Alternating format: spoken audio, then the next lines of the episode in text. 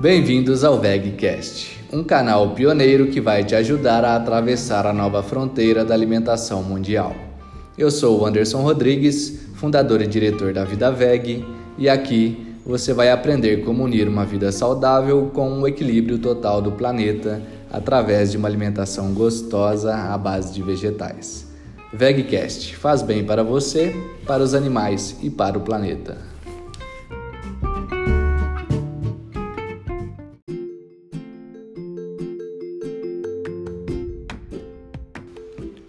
Neste podcast, tivemos a participação do Gustavo, que é diretor do The Good Food Institute no Brasil, e falamos sobre o futuro da alimentação para atender ao crescimento da população mundial com saúde e sustentabilidade. Falamos também do avanço da indústria no Brasil e no mundo para atender ao crescimento da demanda por produtos gostosos e saudáveis à base de vegetais. Muita informação e conteúdo para você. Aproveite!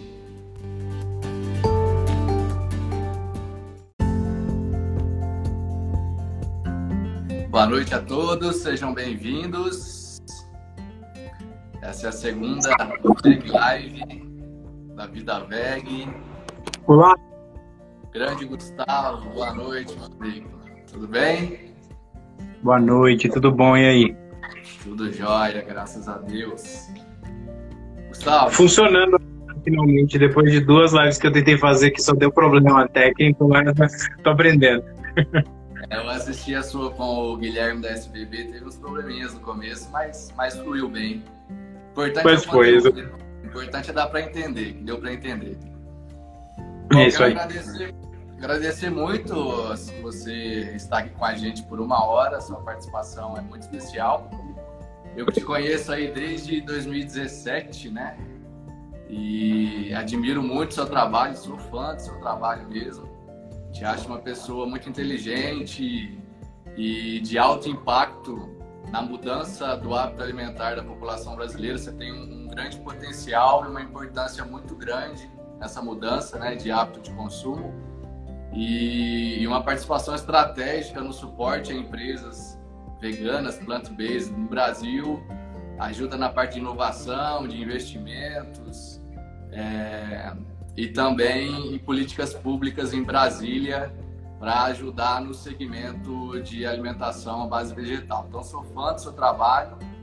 Mas ah, muito obrigado para se apresentar, então vou deixar você se apresentar, falar um pouquinho do GFI e depois a gente entra nas perguntas aqui, pode ser? Boa, com certeza. Eu que agradeço o convite, é um prazer para mim estar aqui.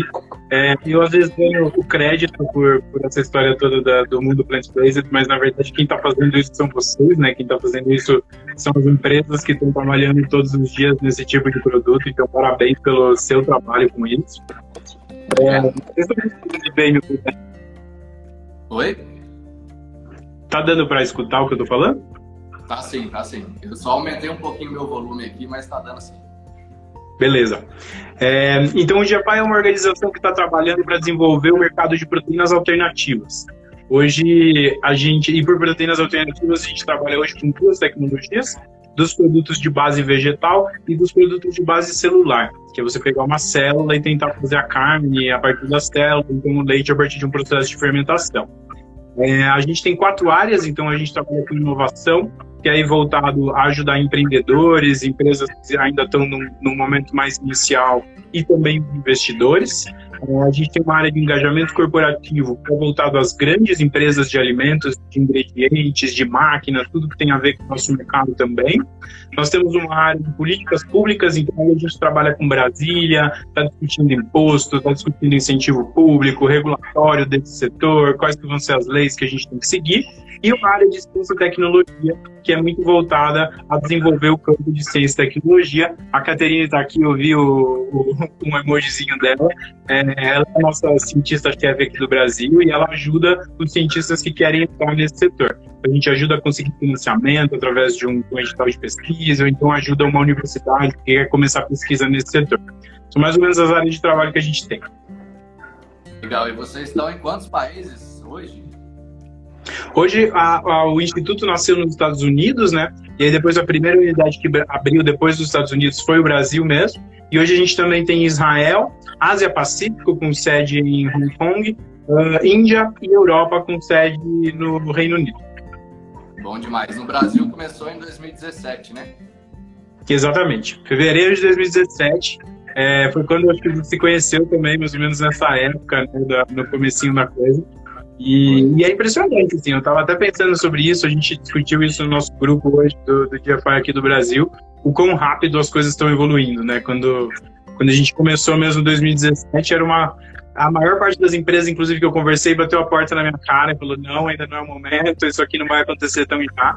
E hoje, três anos depois, isso já é um dos maiores e mais promissores casos que estão se desenvolvendo no Brasil. Então, enfim, muito legal essa história e pelo trabalho de vocês, de todo mundo que está aí sendo pioneiro nessa história.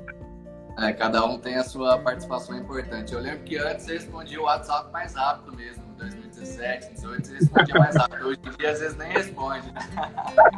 Hoje em dia, eu sou lento no WhatsApp e no e-mail, mas eu tô lá. Eventualmente, manda de novo que eu respondo. Perfeito. Beleza, vamos lá. O tema aqui da, da nossa VEG Live é o futuro da, da alimentação. E quando a gente fala do futuro da alimentação, a gente tem basicamente quatro grandes desafios aí.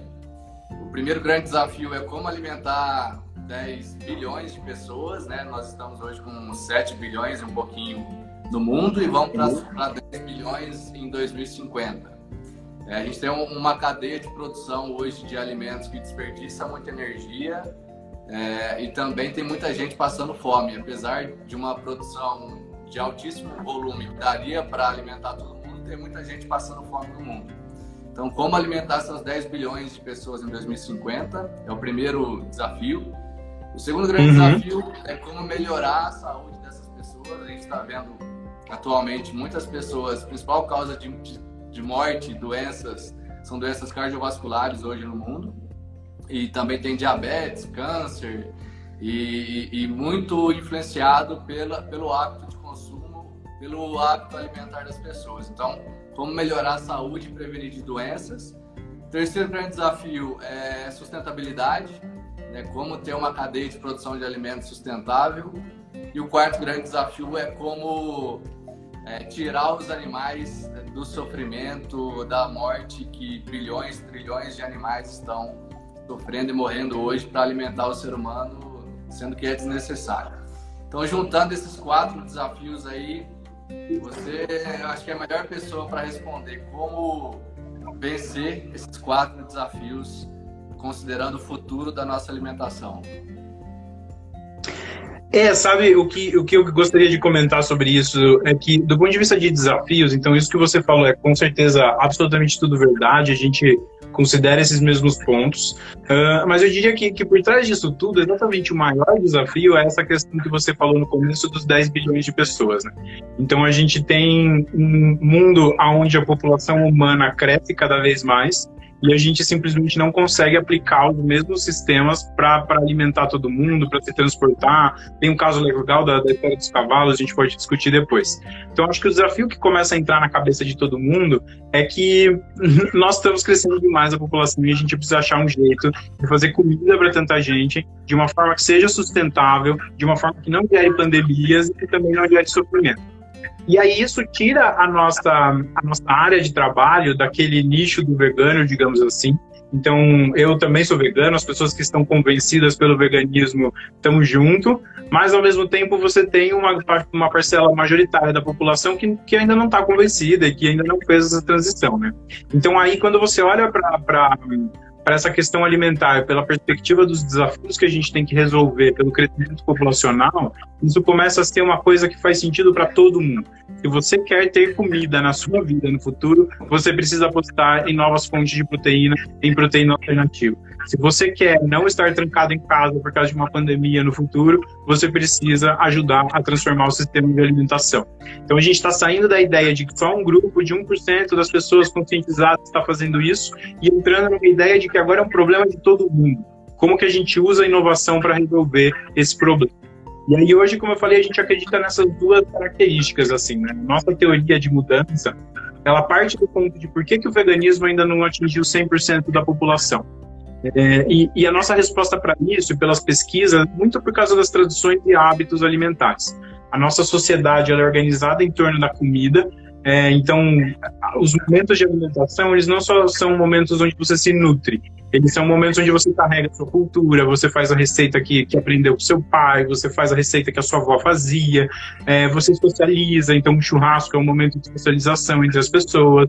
E aí manter esses hábitos e tradições que é o grande ponto. Ninguém acorda pensando, gente, hoje eu vou destruir o mundo, vou ali comprar um bife. Mas as pessoas acordam pensando, nossa, eu quero muito ver meus amigos, vamos fazer um churrasco. Então, o nosso desafio está sendo como que a gente deixa que as pessoas mantenham seus hábitos e tradições, mas oferece esses hábitos com novas tecnologias. Então, se você tem o hábito de você, sei lá, tem uma memória afetiva com o teu café com leite, que era a bebidinha que sua mãe fazia todo dia antes de você ir para a escola e você tomava com a sua família, era ótimo. Agora você pode tomar o mesmíssimo café com leite, só que usar o leite da vida veg e você vai ter com isso um produto que você mantém os seus hábitos e tradições, mas traz uma tecnologia diferente por trás. E acho que essa é a nossa, a nossa busca hoje, assim, né? Então, copiar os produtos de origem animal, fazer exatamente o que eles são, porque a gente não está querendo agradar aquele público que já é vegetariano e não liga mais para o sabor. A gente quer atacar a grande parcela da população que quer sentir aquele sabor. Então, vamos copiar aquilo, vamos copiar todas as características de sabor, de textura, de cheiro, entregar a mesma comida que as pessoas estão acostumadas e mudar a tecnologia que está por trás de produzir isso. Perfeito. É, e aí, a grande indagação e a dúvida que eu tenho, e uma pessoa mandou uma pergunta aqui em relação a isso, é que quanto tempo a gente tem para fazer essa mudança? A pergunta que mandaram é o seguinte: em quanto tempo e em quantos por cento do total de alimentos consumidos no mundo tem que haver uma troca entre produtos de origem animal por alimentos plant-based para que o planeta seja salvo? Porque assim, se a gente manter o hábito de consumo hoje, eu acredito que vai ter um colapso. Então, quanto tempo a gente, em quanto tempo a gente tem que mudar e qual que é a, a quantos por cento a gente tem que diminuir o consumo de produtos de origem animal e trocar por alimentos à base vegetal, seja pela saúde, pelo meio ambiente ou pelos animais? Essa resposta, infelizmente, ela já está no passado. Essa data já passou. É, a gente não está mais numa fase do mundo onde se eu conseguir fazer alguma coisa, eu vou salvar o mundo dos impactos ambientais. Hoje a gente já está vivendo um momento da história onde os impactos ambientais são absolutamente certos. Tem uma série no Netflix que chama Explicando, que são mini documentários que explicam sobre um tema. Em novembro do ano passado, eles lançaram Explicando as Pandemias. E eles falaram: é absolutamente certeza que a gente vai viver uma pandemia por causa do, do, do sistema de alimentação, de todas as coisas que estão que que gerando isso.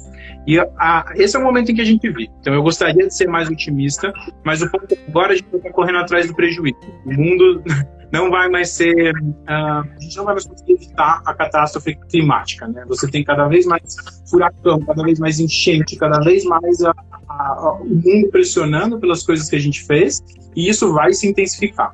Então, a ONU já considera que o mundo vai aquecer 2 graus se a gente fizer tudo certinho, se a gente conseguir resolver todos os problemas, o mundo assim ainda vai aquecer, porque demora um tempo até a gente resolver todos os problemas. Então, essa ideia de que um dia a gente vai conseguir viver num mundo onde não sofreu catástrofes climáticas é a primeira ideia que a gente tem que matar a gente vai agora começar a correr atrás do prejuízo. Então a gente vai sofrer mais, a gente vai viver pandemias, a gente vai viver catástrofe e a gente vai tentar consertando o problema para que essas coisas diminuam com o tempo ou talvez acabem.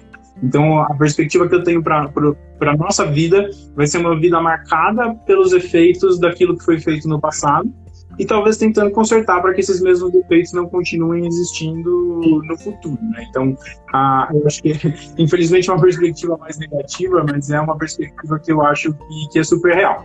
E aí, quando a gente olha para o futuro, então, o que se espera desse futuro? Então, primeiro, só lembrando, hoje a gente trabalha com duas tecnologias, então a gente está falando de base vegetal, mas também de carnes cultivadas, de células, né? E, e provavelmente o que a gente vai ter agora é o começo de uma variação nas fontes de proteína.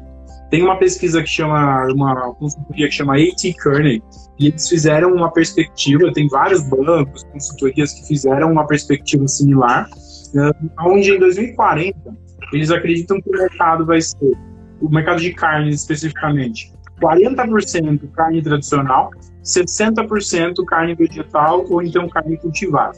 Então é um momento mais ou menos onde espera-se que haja uma inversão na porcentagem de produção. Mas considerando também, de novo, que está chegando muito mais gente no mundo, então o mercado total cresce. Está partindo de um mercado que tinha um bilhão, um trilhão de dólares mais ou menos, entrando no mercado de um trilhão e 800 bilhões de dólares em 2040. Então o mercado total cresce, mas a porcentagem muda e é mais ou menos o momento que se espera que já vai ter tido uma inversão do animal para o vegetal. Bacana, não sabia desse dado. Isso é, é um dado mundial no mundo. No Brasil tem alguma perspectiva disso? Algum estudo? Não, nenhum estudo específico sobre o Brasil, então isso é um dado mundial realmente. É, assim, isso tudo, por mais que sejam estudos, eles são estudos de, gente muito, é, muito referenciada, que as pessoas acreditam realmente nesses estudos, mas assim são perspectivas, dependendo de como a ciência pensar, essa coisa pode acontecer de um jeito mais rápido ou menos rápido. E também dependendo de como, por exemplo, pandemias avançarem, né? É, a gente está nessa perspectiva hoje da pandemia do ponto de vista humano. Então, estamos numa doença que nos deixa doente de fato. Mas a pandemia também existe na perspectiva animal. Então, no começo do, do ano, até no ano passado, teve uma crise muito grande no mundo, que foi a febre suína africana, que em inglês é ASF, African Swine Fever. Um, e a, a febre suína africana matou os corpos da, da, da Ásia, na verdade. Começou na África, mas acabou atacando o principal infectado foi os corpos da China. Um, como isso, sem corpos, eles tinham uma dinâmica onde eles criaram grãos para dar. Gustavo, seu, o áudio piorou um pouco. Não sei se, se puder chegar um pouco mais perto, talvez, do celular. Vou tentar segurar a mão, vamos ver se fica melhor. Tá. É, então eles tinham uma perspectiva onde eles criaram grãos para dar para os animais. Aí esses animais pegaram uma doença, morreram e eles ficaram sem o grão e sem o animal. Acabou a carne lá na China e a China passou a comprar carne do mundo inteiro tentando repor isso. Hoje em dia tem um gap já, ou seja, tem uma, uma demanda de carne não atendida de mais de 12 milhões de toneladas. Então a gente está falando de que hoje em dia a gente já não consegue produzir carne para alimentar o mundo inteiro. E um dos motivos que está impactando muito isso é exatamente essa questão de pandemias animais. Então, você tem uma doença tipo febre aftosa, gripe suína, gripe aviária, que também atacam os animais, e quando você mata o animal e você está comendo esse animal, você fica sem comida. Então a gente tem duas perspectivas. Né? No fim do dia, pode ser que esses animais sejam infectados por um vírus e, e a gente tenha que, que comer outra coisa. A ideia de que você vai desenvolver o mercado plant-based significa se acontecer alguma coisa, a gente já tem outra solução. Então pensa-se nesse mesmo caso da China, se eles soubessem fazer carne de porco de origem vegetal. O porco morreu, ele transforma a soja em carne de porco de origem vegetal e vende. É, e aí não ia faltar comida para ninguém. Então, de novo, saindo da cabeça do vegetariano, entrando na cabeça da governante, da pessoa que come carne, desse tipo de coisa, a gente começa a ter uma perspectiva de que o plant-based pode ser uma solução para evitar a fome no mundo, para evitar grandes crises de abastecimento na indústria e coisas desse tipo. Eu vou tentar colocar um fone aqui para ver se, se a voz fica melhor. Beleza, beleza.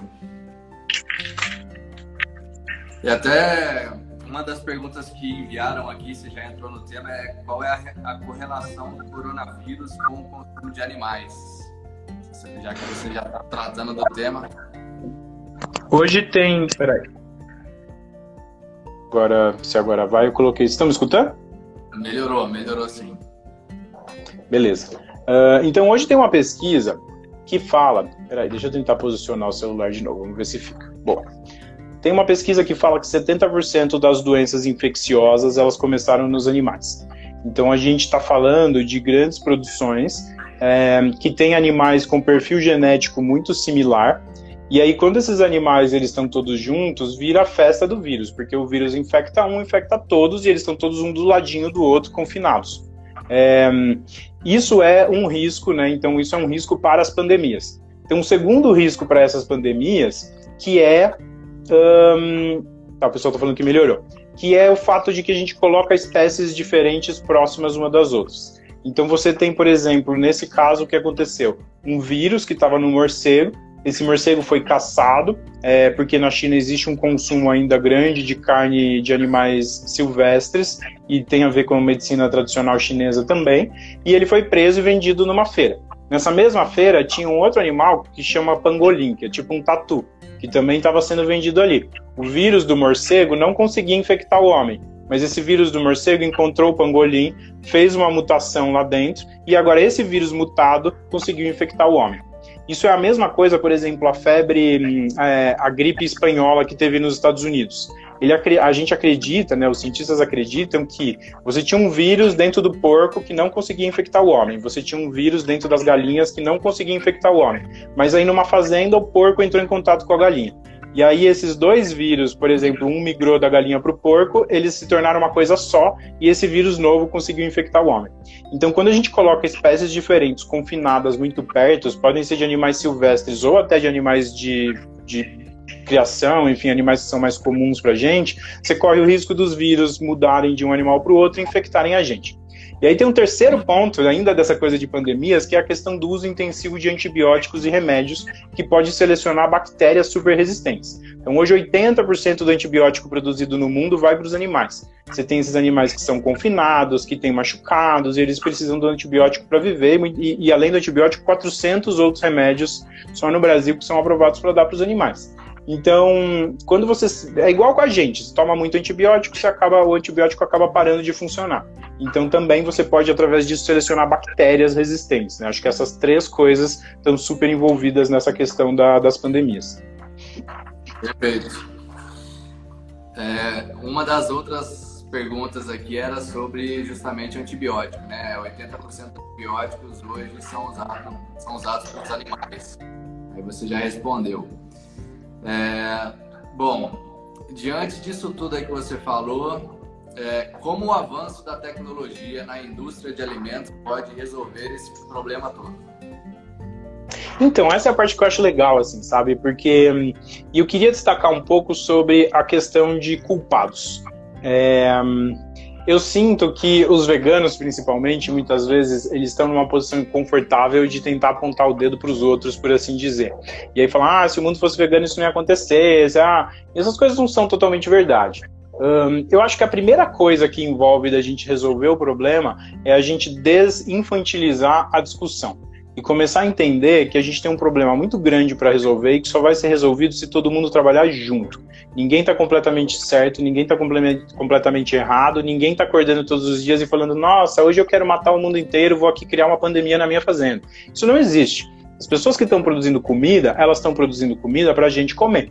Então hoje, se você tem um produtor que produz leite, esse cara, ele não é uma pessoa malvada que acorda todos os dias de manhã e pensa, nossa, eu vou acabar com o meio ambiente com esses animais que eu estou tendo aqui. Ao contrário, em geral, ele é uma pessoa super simples, é, que acorda todos os dias às 5 horas da manhã para ordenar aquela, para ordenhar aquela vaca, inclusive de final de semana, inclusive na chuva, inclusive no frio, e uma pessoa que se ferra bastante para conseguir fazer comida chegar na boca das pessoas que estão em casa. E nós somos essa demanda, né? Essa demanda toda por alimentos, ela vem da gente. Então eu acho que a primeira coisa que a gente precisa sentar é todo mundo junto assumir as responsabilidades e começar a buscar caminhos de resolver os problemas. E a meu ver, o caminho de resolver o problema é exatamente investir em tecnologia. Como que você muda completamente um paradigma? Você cria uma tecnologia que deixa aquele sistema inicial obsoleto, que faz com que aquilo não valha mais a pena. Então eu acho que se a gente fizer um leite vegetal ser tão perfeito quanto o leite animal do ponto de vista das pessoas que esperam aquilo, tanto no gosto, quanto nas características de, de textura, etc., quanto na capacidade de usar na culinária, e que custar o mesmo preço, a gente vai conseguir fazer uma, uma, uma substituição que ninguém nem tem que pensar a respeito. Eu penso, eu posso comprar esse produto, ele vai ter o mesmo preço, ele vai ter muito menos impacto ambiental, ele não gera um monte de problemas, aí eu compro. Então eu acho que a gente está num desafio que apesar de super difícil, que com certeza vai levar décadas para ser resolvido, que é um desafio legal, que é um desafio de tecnologia. Então, se a gente conseguir fazer, se a gente conseguir fazer a tecnologia chegar lá, a gente consegue mudar o consumo. Não tem pessoas malvadas por trás desse problema querendo destruir o mundo. Tem pessoas produzindo comida. Se a gente der outra possibilidade deles produzirem comida, eles vão simplesmente produzindo essa nova possibilidade. Ninguém gosta de ver esses problemas que estão acontecendo aqui, mas as pessoas simplesmente não têm outra forma de fazer isso hoje em dia. É, e eu acho que também existe uma infantilidade muito grande na ideia de que se a gente poderia desligar a produção de animais de um dia para o outro. É, a gente tem sempre aquele gráficozinho que os veganos mostram, né, que é tipo uma soja sendo dada para um boi e indo para uma pessoa. Não seria muito mais eficiente aí a plantinha ir direto para a pessoa? A minha resposta é sim, eu também acredito nisso, mas você não pode ter ilusão de que você vai comer ração de vaca, certo? Então, em algum momento, esse produto ele tem que ser processado para virar um hambúrguer, para virar um leite vegetal, para virar alguma coisa. E isso depende de uma indústria de processamento, de máquina, de fábrica montada, depende de uma indústria de ingredientes, depende de indústria de embalagens. Então, esse desenvolvimento de uma indústria que substitui a outra leva décadas para acontecer é, e a gente vai, se você, a gente continuar trabalhando certo, vai acontecendo com o tempo. Mas não é um trabalho que um dia amanhã vai acordar, alguém viu meu post no Instagram, o mundo inteiro está conscientizado, vai parar de comer carne. Isso também colocaria o mundo inteiro em colapso, sabe? Então a gente tem que entender que esse é um trabalho longo, que a gente tem que estar engajado nele durante décadas é, e que no final das contas pode dar certo, mas vai demorar. Legal. E como que você acha que as pessoas vão mudar o hábito de consumo? Seria quais são os fatores principais que você considera? É o sabor ou é um alimento mais saudável ou é um alimento mais sustentável ou é a questão animal? Qual o fator pesa mais aí, segundo as pesquisas que o GFI também tem, né? Na uhum. mudança uhum. do hábito de consumo alimentar do brasileiro saindo de uhum. animal para vegetal? Eu acho que aqui também tem duas perspectivas, tá? Eu chego na perspectiva do consumidor, mas tem uma perspectiva inicial que é a da indústria. E eu queria até já linkar com a pergunta que a Carolina fez aqui a respeito da indústria buscar, eu não consegui voltar para ver o nome inteiro dela, mas da indústria buscar lucro. É, quando a gente fala em sustentabilidade, sustentabilidade é alguma coisa que se sustenta. Se sustenta significa eu estou produzindo esse produto e não estou destruindo o mundo, porque destruir o mundo eu não vou conseguir produzir ele amanhã, então não se sustenta, não fica de pé, mas ao mesmo tempo significa que dá lucro. Sustentabilidade que não dá lucro não é sustentabilidade. Se você o sistema não for financeiramente viável, ele não é viável, não é sustentável. Se uma coisa não se sustenta, não dá para chamar de sustentável. Então, acho que tem uma primeira coisa que é as indústrias lucrarem com esse setor é ótimo e é uma coisa imprescindível para isso acontecer. Ninguém vai conseguir, ninguém vai começar a vender produto para tomar prejuízo, ninguém vai gastar dinheiro para fazer chegar um produto na mesa de alguém. A gente só vai ter um sistema que funcione, que funciona meio que no automático, vai que você realmente todo mundo quer fazer esse sistema funcionar, se estiver dando lucro para todo mundo. Então, no momento em que a gente vive hoje, que é o mundo capitalista, a primeira coisa que precisa existir é a sustentabilidade financeira. Esses produtos eles precisam ser viáveis, eles precisam vender uma quantidade que, que dê lucro para as empresas e as empresas vão começar a crescer, vão começar a trabalhar. Seja uma empresinha vegana pequena, seja uma empresa grande de alimentos que começou a trabalhar nisso. Então, a primeira coisa é, se não der lucro, se não for financeiramente viável, não vai ser produzido, não vai chegar na casa de ninguém. Tem um, aí depois disso um segundo aspecto que é a partir do momento em que eu tenho um produto financeiramente viável, como que o consumidor vai comprar o meu produto? E aí, normalmente, as pessoas olham para três fatores, que a gente está falando de preço, sabor e conveniência. É, preço, porque na nossa alimentação a gente não come a melhor coisa que existe nunca. Pensa a quantidade de pão caríssimo que existe, de ingredientes que custam não sei quantos mil reais, de bebidas que custam não sei quantos mil. Então a gente não vai no supermercado e compra tudo do mais caro. A gente escolhe as coisas dentro do preço que eu posso pagar. Então, dentro do preço que eu posso pagar para uma categoria, eu vou escolher a marca que é mais legal. Então, essa escolha do preço, ela tem muito a ver com o consumo de alimentação. Ela está muito é, na veia de todo mundo que está comprando comida. Você só compra uma comida se você puder pagar por ela de maneira de longo prazo. Depois, sabor. E aí, por sabor, tudo que, que envolve a questão do produto. Então, tipo, o sabor, a textura, o cheiro, tudo aquilo que a pessoa quer comer, aquilo que ela quer comer. Então, tem a ver com aquilo que a gente falou antes dos hábitos, né? A pessoa que quer tomar aquele café com leite, que é o mesmo café com leite que eu tomei na minha infância, ela tem uma expectativa de qual é o gosto desse café com leite, qual é a textura.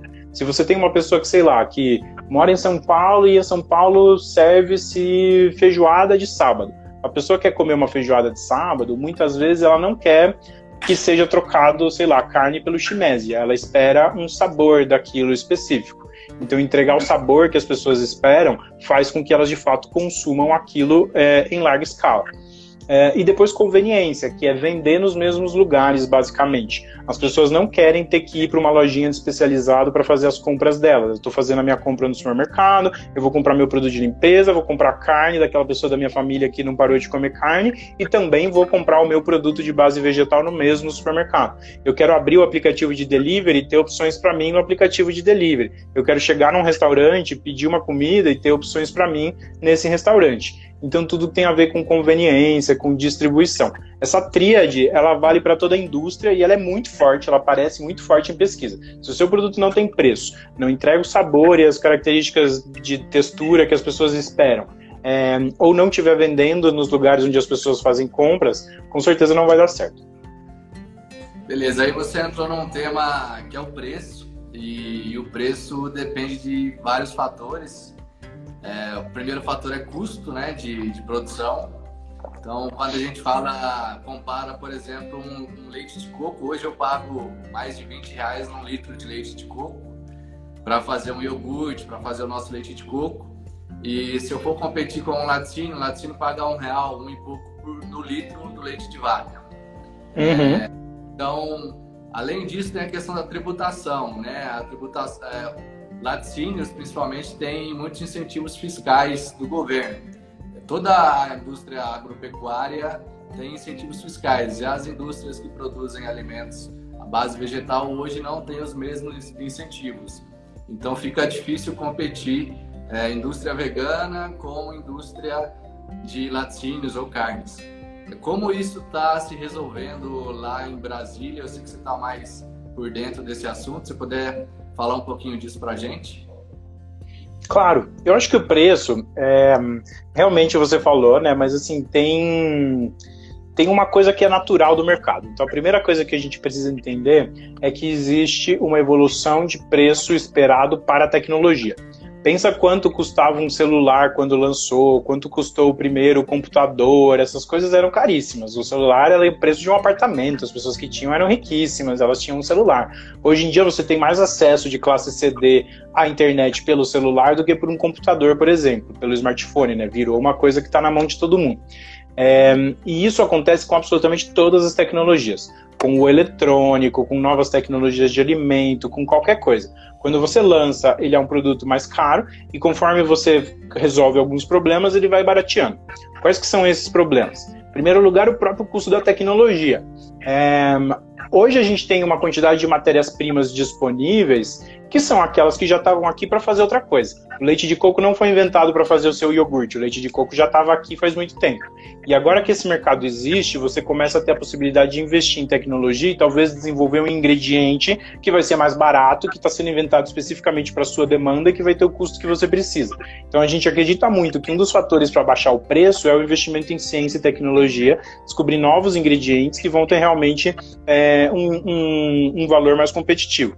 Depois tem uma questão de escala industrial. Então, se você produz uma coisa, coloca num caminhão vazio, chega em todo lugar num caminhão vazio, você tem um custo. Se você tem uma fábrica que gira três turnos, 24 horas por dia, você compra uma quantidade enorme de matéria-prima, paga mais barato, compra uma quantidade enorme de embalagem, paga mais barato, é, distribui caminhão cheio para o Brasil inteiro, você tem um custo muito mais diluído, um custo mais baixo. Então, também conforme a indústria cresce, aquele produto que ela faz tende a ficar mais barato, porque ela ganha escala.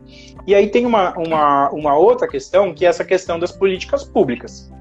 Um, a, a gente tem que pensar que o governo também não é mágico. Então, assim, quando surge uma categoria nova, e às vezes a gente critica muito do ponto de vista de tipo, ah, a minha categoria tem é, muito menos incentivo do que a outra que já existia.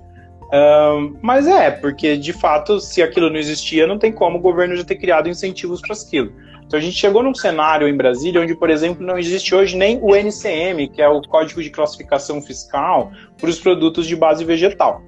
Um, e NCM assim é um, é um, número, né? Um código que significa esse produto está dentro do, do, número. Hoje em dia tem muita polêmica em quais NCMs que os produtos de origem vegetal têm que se enquadrar. Se esse produto de base vegetal nem existe do ponto de vista de classificação fiscal, não tem como você criar um incentivo fiscal para ele, porque ele nem existe.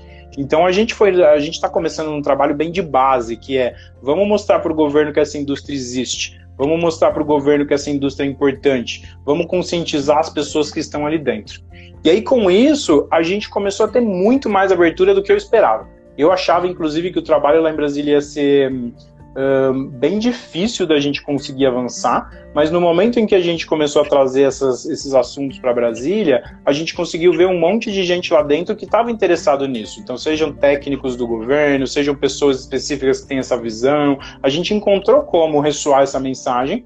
Um, e a gente começou a desenvolver esse processo, que vai ser lento também, porque o governo é lento com absolutamente tudo. Tem pautas de, de indústrias que nasceram 30 anos atrás e que ainda estão esperando conseguir mover o governo. Então agora a gente precisa se mover de um jeito esperto, digamos assim, para conseguir acelerar esse processo no qual a gente vai começar a incentivar essa categoria. Eu acho que para isso acontecer, o maior desafio tem sido talvez a comunicação não violenta. É, como que eu faço que o sistema tradicional que já existe não cria anticorpos contra mim. Então você tem uma indústria de leite vegetal. As pessoas que vendem o leite de vaca, elas já estão lá no governo, elas têm deputado eleito, elas têm frente parlamentar, elas têm um monte de coisa. Essas pessoas têm um poder muito maior, digamos, de te atacar do que você tem de, te, de atacar elas. Então a gente, como indústria nova, a gente tem que chegar meio que sem fazer inimigos, porque eu simplesmente não tenho força para brigar com esses inimigos, certo? É, e aí está sendo um outro processo interessante que é de realmente bater na porta do inimigo e falar, cara, você está brigando comigo talvez sem saber por que você está brigando comigo. Você nem me conhece e você já está brigando comigo. E aí a gente começou a ver que essas pessoas que se opõem fortemente, obviamente não todas, mas muitas delas, elas nem entendiam aquilo que elas estavam se opondo fortemente e não entendiam que elas podiam ser parte daquilo. O que a gente fala hoje para o produtor de leite é: você tem uma fazenda, você tem vaca, você tem todo esse sistema difícil que, que você precisa acordar para ordenhar essa vaca, você tem um monte de doença que esse animal pega, é, você depende de incentivo fiscal para viver, que se mudou um, incentivo mudou um centavo no incentivo, você deixa de existir. Pega um pedaço da sua fazenda, planta aveia Aí você processa essa aveia e invasa na, no mesmo tipo de máquina que você já tem para invasar o seu leite vegetal. E começa a vender o leite vegetal. E aí, se a sua. Se o, se o, leite de vaca vender mais, você ganha dinheiro. Se o leite vegetal ganha mais, você ganha dinheiro. Então a gente começa a vender a questão da produção de produtos de origem vegetal como uma possibilidade de todo mundo participar. Aquele produtor hoje que tem uma fazenda e tem vaca, ele podia estar criando um grão e ou processando diretamente ou vendendo para uma indústria. Então, tipo, olha a sua demanda. Você falou que, ah, putz, eu não consigo matéria-prima barata. Mas se tivesse 10 vezes mais produtores fazendo essa matéria-prima, ela seria muito mais barata. E aí a sua indústria ia ser uma fonte de rentabilização para esses produtores. Porque eles não iam ter mais que brigar contra você, eles iam estar lucrando com o seu crescimento.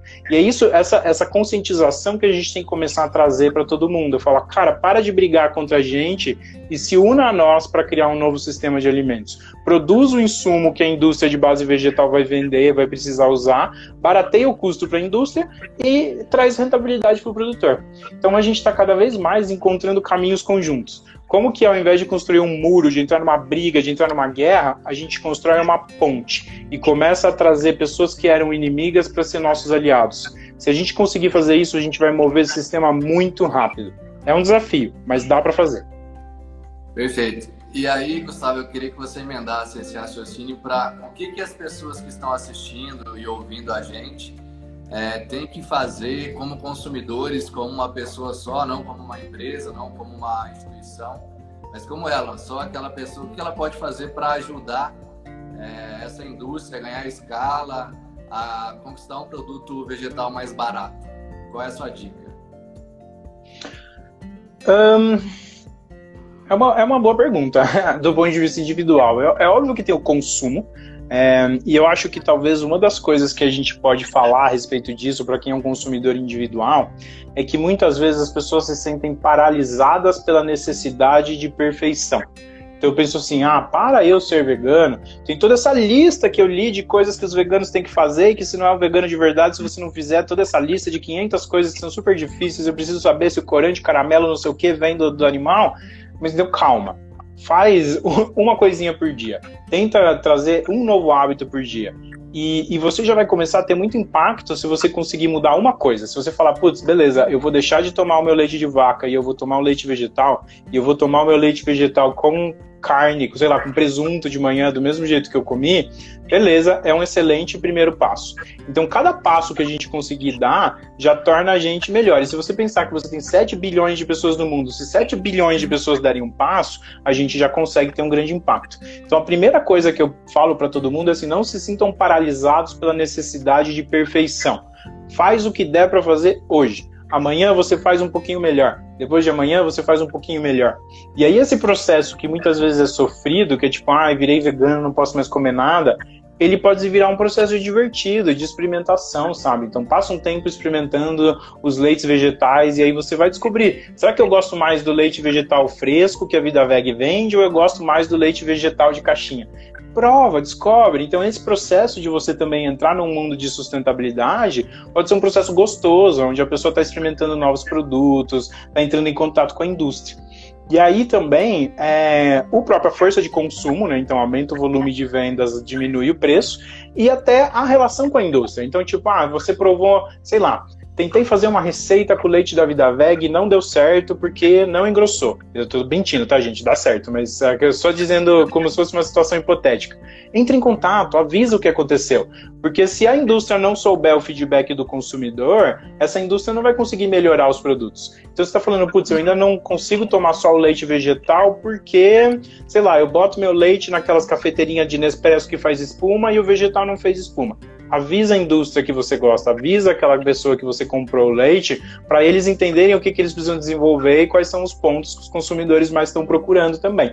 Então, eu acho que essa relação muito mais próxima com a indústria, que é hoje em dia uma indústria mais aberta, a gente tem contato em redes sociais, a gente tem muitas formas de comunicação, é uma das formas que a gente pode ajudar a indústria a melhorar. E com essa ideia de ajudar a melhorar, não só com a ideia de criticar, digamos assim, né? Então, vamos tentar trazer feedbacks construtivos para a indústria conseguir ficar melhor.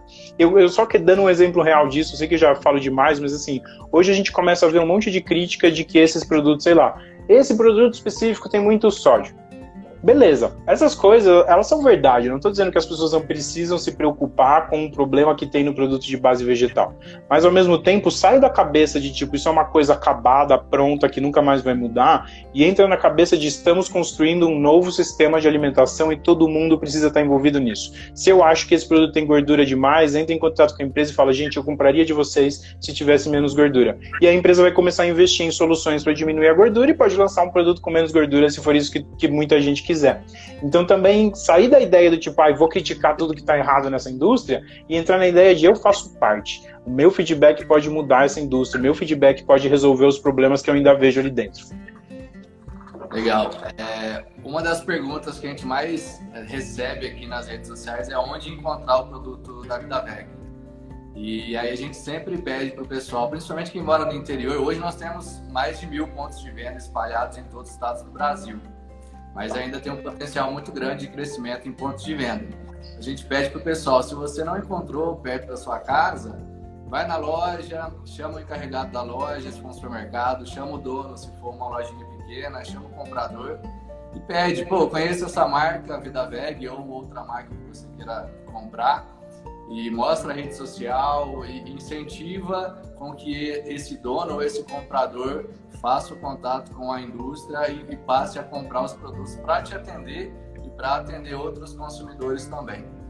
É... Totalmente, Anderson, muito bem colocado. E inclusive, não só nas lojas, né? Eu acho que nas lojas tem um puto impacto e nos restaurantes também, né? Então, tipo, ah, a pizzaria que a minha família tá pedindo não tem uma opção com queijo vegetal. Liga lá e fala, vocês conhecem a Vida Veg? Temos aqui esses queijos, apresenta para eles, né? A gente, o nosso poder de transformação é o poder do consumo.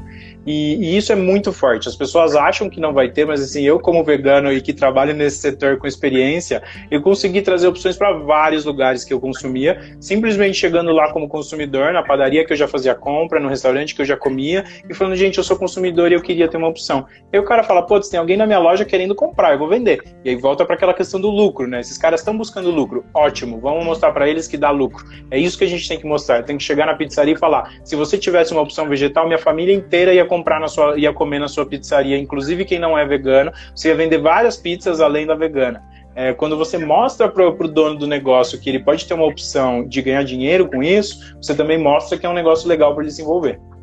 Ah, eu já fiz muito isso, já restaurantes, bares, pizzarias, eu ia, não tinha opção vegana, aí não me apresentava como sócio da Vida Veg, mas pegava a rede social, vocês conhecem essa marca, tem um queijo vegetal de castanha de caju muito bom para pizza, recomendo, o telefone deles é esse aqui que está no Instagram, que está no site, e aí, na, isso num sábado. Na segunda-feira, o cara da pizzaria ligava aqui na Vida Veg e comprava o queijo. Então, que legal. Isso é o nosso. Já fiz muito isso. No começo da empresa aqui, eu cheguei numa lojinha até de Labras, que, que não conhecia, e falei, pô, aqui tem aquele iogurte de coco gostoso pra caramba da Vida Veg. Aí, não, não conheço que marca é essa? Aí eu abria o site, o Instagram, e depois a pessoa ligava aqui na, na empresa e comprava, passava até na hora. Aí você atende com outra voz, assim, né? Mas eu, isso é o nosso microativismo do dia a dia, assim. Eu, eu tinha uma.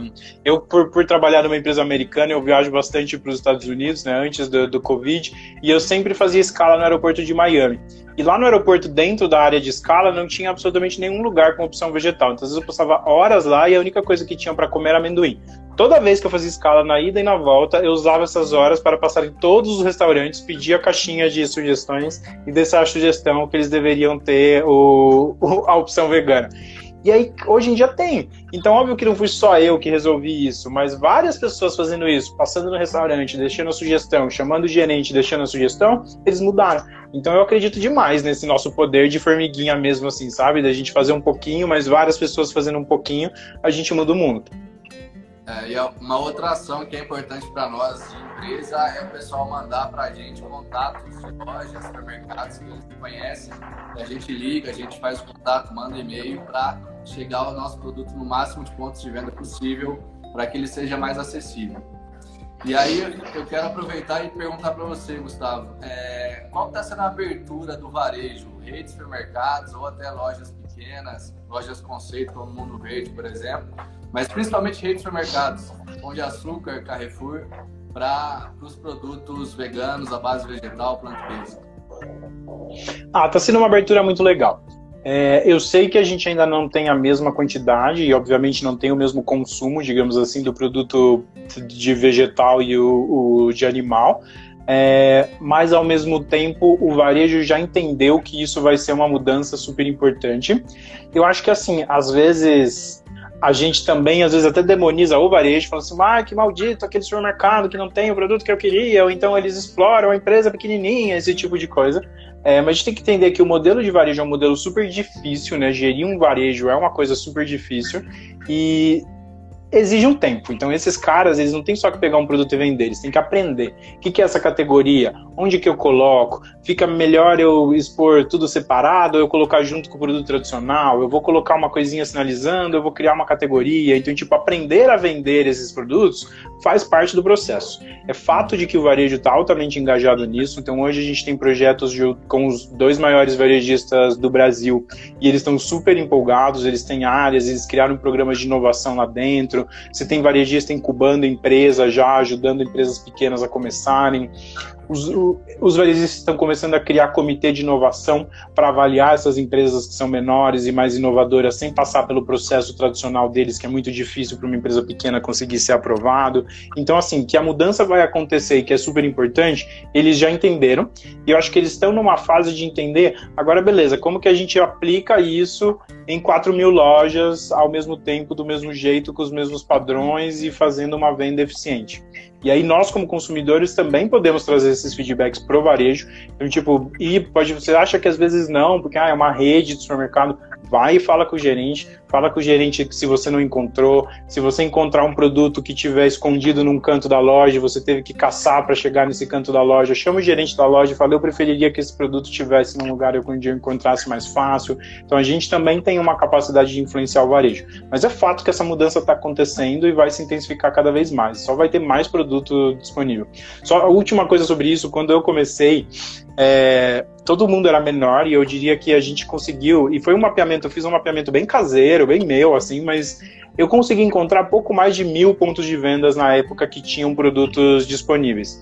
E, e, e forçando a barra bastante, assim, inclusive contando aqueles produtos que eram carne dentro da lata, enfim, uma série de coisas que, que já nem eram tão consumidas. Hoje, cada empresa já tem mais ou menos mil pontos de vendas, né? Então, esse igual você falou, hoje a gente está em mais de mil pontos de venda. Hoje, vocês sozinhos, em dois, três anos, vocês sozinhos já são o mesmo tamanho que o mercado inteiro era no momento onde a gente começou em 2017, quando a gente conversou pela primeira vez. É muita coisa, é muito crescimento, é muito ponto de venda novo colocando o produto. Então, por mais que às vezes a gente ache, ah, é mais lento do que eu queria, mas está acontecendo. E do ponto de vista de varejo, que tem que mover um transatlântico para cada coisa, está acontecendo muito rápido. É, eu, eu, percebo porque em 2015, quando a gente começou, em 2016, a gente tentava contato com um grande varejo, com compradores, e muitas vezes eles nem atendiam a gente. Hoje não, hoje é o contrário. Estão uhum. ligando para a gente, estão fazendo contato, estão buscando produtos à base vegetal que tenha sabor e que entrega saúde também. Então, realmente, a percepção nossa como empresa, como indústria, é que o grande varejo está muito mais aberto para esses produtos. É... Com certeza, com certeza. E a gente pode ajudar eles a fazer isso. Então, acho que faz muito sentido tanto a indústria quanto consumidores se unirem para criar gestão de categoria, a gente aprender como vender isso. É, a gente tem discutido bastante isso nós dois também, mas assim, como que a gente ajuda agora o varejo nessa missão para fazer os produtos venderem bem, venderem mais, o consumidor entender o que está acontecendo ali dentro, enfim, vencer todos os desafios aí associados a, ao varejo mesmo, à venda. Perfeito. Uma pessoa perguntou onde encontra nossos produtos. É só entrar no nosso site vidavec.com.br, clicar em onde encontrar, aí vai aparecer o ponto de venda mais próximo de você. Tem a opção do compre online também, pelo Rap ou é, parceiros, clientes nossos que fazem delivery, tá certo? Gustavo, tá acabando já nosso tempo. Eu tenho mais duas perguntas aqui. Vamos, vamos lá tentar ser. Vai mais rápido. é, as duas são as são essas. Ó. Como está o avanço da indústria plant-based no Brasil e no mundo? Em Brasil em relação ao mundo, tá avançado, tá atrasado? E já fazendo a, a outra pergunta, é, qual dica você dá para quem quer ser ativista, mas um ativista estratégico que realmente vai trazer resultados de alto impacto para o veganismo? Uh, essa última pergunta é, é polêmica. Eu vou começar por ela. É, eu penso muito em mensuração de impacto, então eu tenho, olha para as coisas que estão realmente gerando impacto e tenta medir esse impacto. Esse ativismo da conscientização, ele é um ativismo legal, mas que no final do dia não tem resolvido o problema sozinho. Então a gente tem que parar de pensar, eu vou mudar a cabeça de 7 bilhões de pessoas uma por uma e começar a pensar como que eu consigo gerar grandes ações que vão ter grandes impactos e que vão realmente trazer mudanças, sabe? É, e começar a se associar a partir disso. Eu acho que existe uma comunidade que chama Effective Altruism ou altruísmo eficiente. Uh, é uma teoria de trabalho isso, que hoje inclui várias organizações, inclusive a nossa, que dá para olhar quem são as organizações e o tipo de trabalho que elas estão fazendo. E aí se associar com as coisas que você é, vê melhor nas suas próprias competências. Então, por exemplo, se você é um nutricionista, talvez lançar um curso de captação de nutricionistas que vai fazer com que cada pessoa capacitada fale com outras 100 ao longo da vida, você tem muito mais impacto do que tentando falar com pessoas um por um, por exemplo. É, se você é uma pessoa que, que gosta, sei lá, você gosta de consumir, esse mini ativismo de ir nos lugares, pedir opção dentro do restaurante, pedir opção no supermercado. Então vale muito você entender o que você faz bem, como que você pode colaborar, quais as causas que são de alto impacto, que estão medindo impacto, que estão tentando fazer as coisas, e talvez se associar, se voluntariar dentro dessas causas que, que você acha que estão tendo impacto. É, tem muito material para ler sobre isso, então também acho que que faz sentido buscar um pouco sobre essas formas de ser mais eficiente na, na no ativismo. É, e aí, do ponto de vista de Brasil, eu acho esse é um dos assuntos mais legais, tá? Esse é um dos assuntos onde eu tenho que. Vou fazer um, É, não, mas esse é um dos assuntos onde eu tenho que admitir meu erro, digamos assim, sabe? Quando a gente começou no GFI, eu tinha uma perspectiva ruim sobre o Brasil eu achava que o nosso grande, que o jeito que a gente ia resolver os nossos problemas era trazendo conhecimento gringo para cá. Então eu falei assim, puta, vamos tentar achar gente que vai licenciar as empresas de carne vegetal nos Estados Unidos, vamos tentar trazer importação, vamos tentar encontrar quem faça, vamos encontrar cientista lá de fora que consiga trazer essa ciência que já aconteceu lá fora aqui para o Brasil. É, e eu paguei minha língua estando completamente errado, assim, sabe? Porque o Brasil não só é tão capaz de fazer o que a gente está fazendo quanto hum, qualquer outro país, como a gente é melhor e mais competente ainda. Então, hoje, quando a gente pensa em tecnologia, né, o Brasil não é potência em quase nada. Sei lá, você tem rede 5G, ela vai ser implementada por uma empresa chinesa ou por uma empresa europeia. Não tem uma empresa brasileira que domina essa tecnologia. Mas quando a gente pensa em agropecuária, o Brasil é uma potência mundial. O que a gente faz dentro do setor agropecuário chacoalha o mundo. Nós somos um gigante desse setor. Então pensa, por exemplo, nas carnes análogas. Aqui no Brasil elas não existiam um ano atrás. Hoje é o aniversário de um ano da primeira carne análoga, a primeira carne vegetal com gosto de carne animal que foi lançada no Brasil. Hoje está sendo aniversário de um ano. E, e, a gente, nessa visão, né? A gente tentou trazer empresas de fora, tentou licenciar tecnologia, blá blá blá. Hoje em dia você tem uma carne brasileira, feita por brasileiros, que não só já bombou no mercado brasileiro, como está na, na, América Latina, como está na Europa. Você tem as grandes empresas de carne brasileiras trabalhando nisso, exportando para a África, começando a focar na Ásia. Então a gente, eu não vejo mais o Brasil como um cara que tem que aprender dos outros e que tem que tentar trazer tecnologias ou trazer produtos. Ao contrário, eu vejo o Brasil como um dos maiores potenciais de liderar o mercado de proteínas alternativas no mundo inteiro. A gente faz os melhores produtos os nossos cientistas trabalham com tecnologia de fazer carne, de fazer leite, de fazer ovos, de maneira muito mais profunda do que os cientistas de outros países. A gente tem grandes potências aqui dentro, como Embrapa, por exemplo, que tem 50 anos de trabalho no, no setor agropecuário, de pesquisa no agropecuário. Então a gente tem capital intelectual que, de cientistas que conseguem fazer os melhores produtos. A gente tem toda a infraestrutura, seja de produção da matéria-prima, seja da produção do produto acabado, e a gente tem todo o potencial de ganhar esse mercado globalmente. Eu vejo o Brasil como um grande exportador. A gente não só vai transformar o nosso mercado interno, mas a gente vai transformar o mercado da América Latina, da Europa, da África e da Ásia daqui do Brasil podem partir as maiores inovações que vão conquistar o mundo inteiro do ponto de vista é, das, das proteínas alternativas. Então, hoje, essa visão que eu tenho do Brasil, acabar com a visão de, de cachorro sofrido, de, de, de, de, filho renegado e entrar na visão: se esse mercado existe, está no agropecuário, vamos liderar, vamos fazer com que isso aconteça no mundo inteiro a partir daqui. Essa é a minha visão hoje em dia. Sim, e a gente percebe, eu que estou nesse mercado tem cinco anos, mas comecei no vegetarianismo lá em 2010. Pô, não tinha nada de produto vegano no supermercado. E até aí surgiu a minha vontade de montar uma empresa para resolver esse problema. E hoje, 10 anos depois, tem 15 marcas de leites vegetais, várias marcas de hambúrguer vegetal. Então a indústria já está no estágio bem legal aqui no Brasil.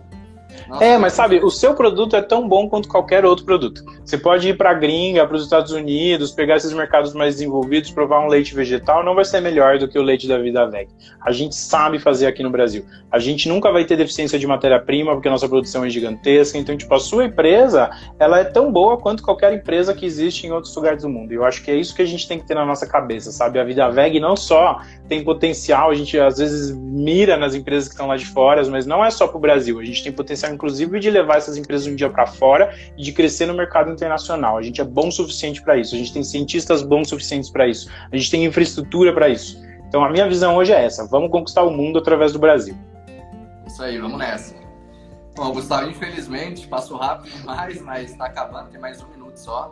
Tem uma pessoa que perguntou quais documentários a gente sugere é, alguns que eu já assisti e sugiro: The Game Changers, tem Cowspiracy, é, Terráqueos e A Carne é Fraca. São os quatro que eu sugiro.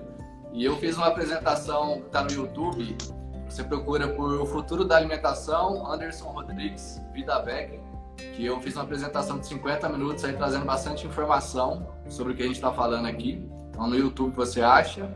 E quero agradecer demais. Foi muito bom, muita informação, muito conteúdo.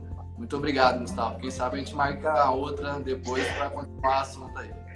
Eu avisei que eu falava bastante. É, eu também recomendo os Explicando. Tem Explicando a Carne, tem Explicando Pandemias e tem Explicando Coronavírus, que são séries do Netflix, documentais de 20 minutos.